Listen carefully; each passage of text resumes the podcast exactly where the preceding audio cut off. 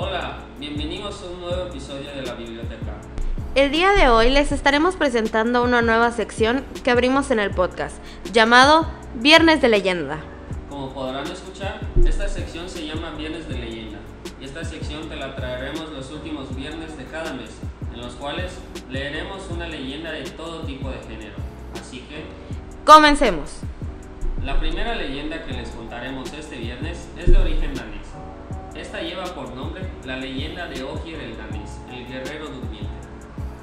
Resulta llamativo saber que la primera aparición de Ogier el danés tiene lugar en el Cantar de Roldán, el poema épico más importante de la literatura francesa escrito en el siglo XI. En este nuevo relato se dice que Ogier era hijo de Godofredo, rey de Dinamarca, y que ambos estaban en guerra contra Carlo Magno.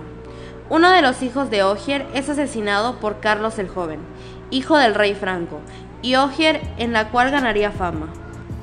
Tras siete años como enemigos, Ogier decide unirse a Carlomagno para luchar contra los ejércitos sarracenos.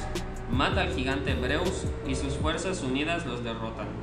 Ogier era un hombre de gran estatura y extraordinariamente fuerte que combatía con un gran escudo redondo con los colores de Dinamarca, y blandía su espada curtana, que se decía que provenía del mismo acero y temple que joyosa, la espada de Carlomagno, y durandarte la hoja de Roldán. Seguimos con la leyenda. Este ganó fama y se tradujo a varios idiomas, entre ellos el danés, e incluso surgieron nuevas versiones que cambiaban o añadían algunos elementos.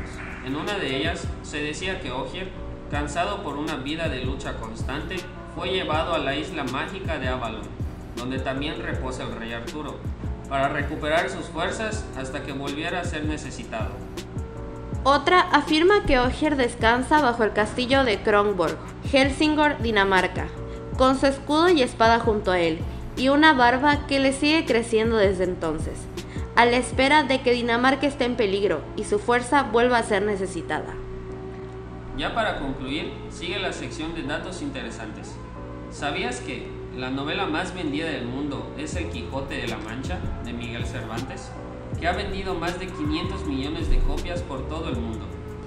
Y ya por último, pero no menos importante, no se olviden de seguirnos en nuestras redes sociales. Nos pueden encontrar como Empalabrarte Oficial en Instagram y Empalabarte en Facebook. También nos pueden enviar un correo con fábulas o cuentos que quieran que leamos a empalabrarte.podcast.gmail.com Nosotros somos David y Alexia Y esto fue en Palabrarte.